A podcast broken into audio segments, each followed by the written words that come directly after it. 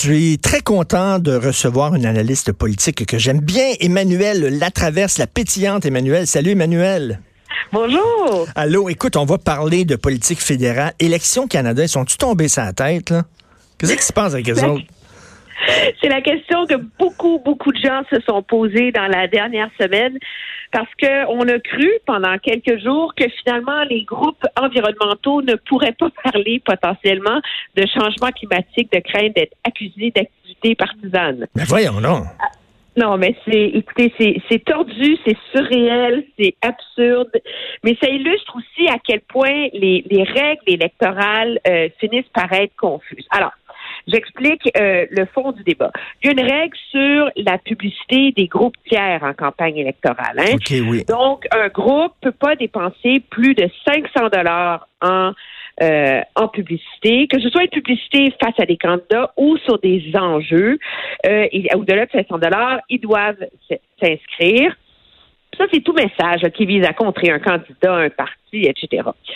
Le problème, c'est que euh, les groupes environnementaux, les groupes, euh, il y, a plein de groupes là, qui s'impliquent dans ben une campagne électorale, euh, se sont fait dire, entre autres, de faire bien attention au sujet de la publicité parce que tout d'un coup, Maxime Bernier, rappelle-toi, est un peu climato-sceptique. Hein? Le CO2 est, naturel, c'est pas une source de pollution.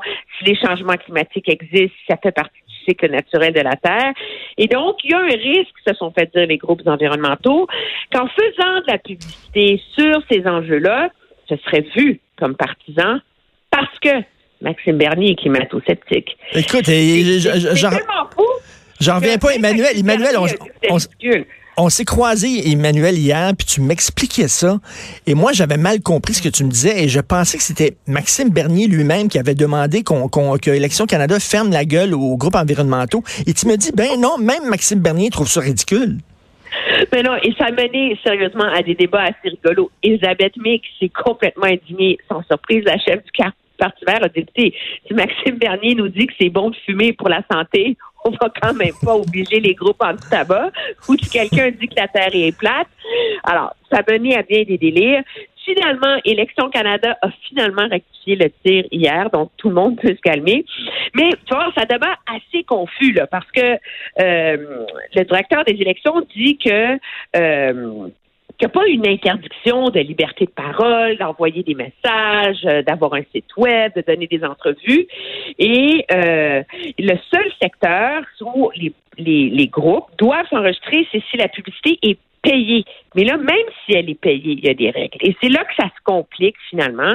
C'est que donc, oui, les environnementalistes, équitaires, tout le monde, etc., vont pouvoir continuer à parler de changement climatique, ben, mais leur publicité euh, va quand même être soumise à la règle des 500 dollars et, euh, et ça, c'est une loi qui est en place depuis plus de 20 ans. Mais ça enlève pas, je dirais, tout le malaise autour de ça. Pourquoi? Parce que il y a les règles de Revenu Canada aussi.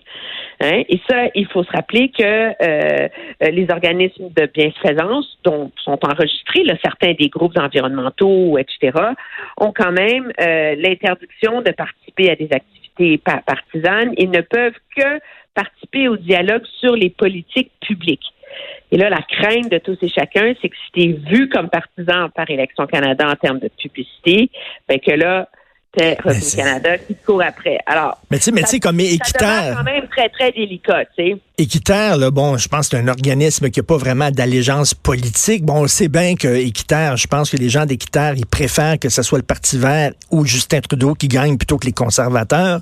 Mais je veux dire, lorsqu'ils parlent de réchauffement de la planète, là, ils prennent pas parti pour une formation politique plutôt qu'une autre, là. Voyons. Ben non, Absolument, mais euh, on se moque beaucoup d'Élection Canada parce que ça a ben quand même mené à une certaine dérive, cette interprétation tellement stricte des règles à cause d'un candidat qui, pour l'instant, euh, demeure quand même extrêmement marginal. Mais je te rappellerai que euh, lors de la dernière campagne électorale au Québec, il y a eu un débat semblable. Lorsque, justement, je pense que c'est équitaire, fait un genre, avait l'habitude de faire un genre de, de bulletin là, pour chaque parti euh, basé sur des questionnaires qui étaient envoyés et il s'était fait dire qu'il ne pouvait pas euh, donner les notes comme il voulait le faire et s'en servir dans des envois massifs de la publicité pour la même raison, parce que hmm. ce serait vu comme étant partisan. Alors, il y a, il y a je pense que ça soulève le fait que pour encadrer les règles de dépenses électorales au Canada, pour qu'on soit pas un free-for-all comme aux États-Unis où n'importe qui peut mettre de l'argent, mais les règles sont strictes, mais ça mène quand même à des zones très, très grises. Je pense pas que ça va fondamentalement maintenant changer la nature du débat dans la prochaine élection. On va en parler d'environnement, je peux te le prédire. Mais oui. Mais euh, il y a une leçon et malgré la, la mise au point d'élections Canada, de l'Agence du revenu, de tout le monde dans la journée de, hier, ça envoie un gros message rouge, un pensez-y bien à ces groupes-là sur la façon dont ils vont participer euh, au débat électoral dans les dans les prochaines semaines. En tout cas, trop d'encadrement, c'est peut-être comme pas assez d'encadrement. Il faudrait avoir un juste milieu. Écoute, les libéraux, là, bon, qui ont reçu euh, vraiment une tape sur les doigts par le commissaire à l'éthique, un rapport dévastateur. C'est quoi la suite pour les libéraux? Ben, la suite, pour l'instant, euh, c'est quand même euh, la, suite la, immédiate. Ça va se passer à 13 heures à Ottawa où députés conservateurs, députés néo-démocrates ont demandé que le comité de, de l'éthique, la Chambre des communes, puisse entendre justement le commissaire à l'éthique, euh, M. Dion, parler et témoigner sur son rapport pour qu'on puisse lui poser des questions, etc. Donc ça, ce serait certainement une façon euh, de garder cette histoire en vie, mais il y a aussi, hmm. je peux dire, des éclaircissements importants à avoir de sa part parce que faut pas oublier que de un, dans son rapport, il fait état du fait qu'il y a des gens qu'il n'a pas pu interviewer, jusqu'à neuf témoins qui l'ont sollicité pour dire qu'ils avaient des informations au sujet de cet enjeu-là, des discussions, des pressions qui ont été exercées par l'entourage de M. Trudeau sur la procureure générale Jody Wilson-Raybould dans le dossier de SNC Lavalin, mais que ces gens-là n'ont pas pu témoigner parce que le gouvernement a refusé de lever le secret des délibérations du Conseil des ministres mmh. autour de euh, de cet enjeu-là. Et donc, pourquoi est-ce qu'on le fait pour une partie du débat, mais pas pour l'ensemble? Pourquoi est-ce que le gouvernement a décidé donc d'interdire à ces gens-là de parler. Euh, Monsieur Dion était très fâché, le commissaire à l'éthique, il dit que ça va à, l'encontre de ses pouvoirs et de sa capacité de mener une enquête. Donc, il y a beaucoup d'éléments, tu vois, dans cette histoire-là qui pourraient alimenter, qui, je pense, vont au cœur de pourquoi elle est grave et sérieuse. Là, c'est pas seulement euh, le premier ministre a tapé du pied, a voulu protéger des jobs, et c'est ce qu'on voit dans le rapport du commissaire à l'éthique. C'est le fait que c'est une ingérence qui est grave, que de protéger des, des jobs n'est pas vu légalement comme étant une raison suffisante là, pour C'est-à-dire, c'est-à-dire Emmanuel, la, la, fin justifie pas les moyens. C'est ben, ça? Exactement. Mais le problème, bien sûr, c'est que les libéraux sont majoritaires sur ce comité-là. Là. Et ah jusqu'ici, ils ont toujours réussi à faire le strict minimum. Rappelle-toi, oui, on a entendu Jody Wilson-Raybould, on a entendu Gerald Butts, mais là, là, quand il fallait creuser un peu plus fort, là, hop, c'était fini, on n'en parlait plus, on en avait assez. Est-ce que vraiment ils vont vouloir ouvrir euh, cette canne de verre, ce nœud de vipère, appelle-le comme tu veux, euh, à quelques semaines du déclenchement des, déclenchement des élections, j'en doute beaucoup. Euh, et donc, probablement un autre effort pour mettre le couvercle sur la marmite. Encore qu'il pourrait changer d'idée. Supposément, les députés sont libres hein, sur les comités c'est pas le bureau du premier ministre. Mais Emmanuel, c'est drôle, quand on parle de deux solitudes, c'est incroyable comment cette histoire-là, SNC-Lavalin, est perçue différemment selon, selon que tu sois au Québec ou dans le reste du Canada. Dans le reste du Canada, on dit c'est une ingérence impardonnable. Au Québec, on dit oui, mais quand même, c'était pour une, une bonne fin, c'est quand même, c'était pour protéger des jobs. Donc, on est un peu plus complaisant là-dessus au Québec. Oui, très certainement. Puis je pense que le message de M. Trudeau a beaucoup mieux passé. La défense de M. Trudeau, comme quoi ça valait la peine, sa ministre avait mal fait son travail, etc., etc. C'est vrai, n'a pas été reçu de la même façon, mais je pense que c'est là que le rapport du commissaire à l'éthique est important. À quoi ça sert? Je veux dire, je suis pas juriste, je suis pas spécialiste du droit international, euh, pénal, toi non plus. C'est malgré tous nos efforts pour se renseigner, on n'est pas apte à hmm. trancher le fond de ces questions-là. Pourquoi est-ce qu'on a un commissaire à l'éthique? C'est parce que cette personne-là est spécialisée et a les outils pour rendre un verdict sur le comportement de nos élus. Et moi, je me dis, si on a un commissaire à l'éthique, c'est qu'il est compétent, Et si lui a jugé que le comportement de M. Trudeau, de, euh, de ses conseillers euh, était grave, a enfreint les règles, était une atteinte à l'indépendance judiciaire et que l'argument de sauver des jobs ne peut pas être invoqué dans ce dossier-là, mais ben, je pense qu'il faut en tenir compte. Là. Et c'est ça mmh, qui est mmh, important. Mmh.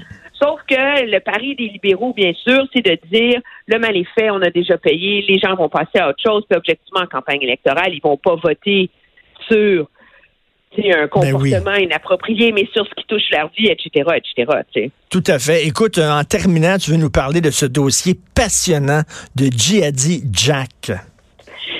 Fascinant cette ben histoire-là. Je rappelle à, nos auditeurs, il s'appelle Jack Letts. C'est à toute fin pratique un Britannique. Il est né en Angleterre, il a grandi en Angleterre. Il a la citoyenneté canadienne parce que ses parents sont canadiens. Et en 2014, il va se battre pour euh, l'État islamique. Arrêté en 2017, il moisi dans une prison euh, kurde au nord de la Syrie depuis ce temps-là. Ses parents font des pieds et des mains pour essayer de le rapatrier, lui aussi. Et euh, là, la Grande-Bretagne a décidé, dans les derniers jours du gouvernement de Theresa May, de lui retirer sa citoyenneté britannique parce qu'il y a une loi à cet effet aux États-Unis. Et donc là, il devient le problème du Canada. Mais là, on euh, fait quoi avec lui? On le laisse là ou on le rapatrie ici puis on le juge ben, ici? Le gouvernement euh, a été assez clair. Là, euh, encore hier, le ministre Ralph Goddard de la Sécurité publique a dit on n'a absolument pas l'intention de l'aider, on n'a pas l'intention d'intervenir c'est pas notre problème, euh, etc. Donc là, qu'est-ce qui va lui arriver? Est-ce que parce que les Kurdes sont tannés là d'être pris avec ben oui, puis ses parents, ses parents euh, et ses parents, Jack disent, écoutez, le Canada pourrait jouer un rôle de leadership à travers le monde, c'est-à-dire de le juger, de le repatrier, puis de le juger, puis de montrer aux autres pays comment dealer avec ces gens-là. Et on vous jure que si vous le rapatriez, on poursuivra pas le gouvernement canadien comme a fait l'autre avant. Là.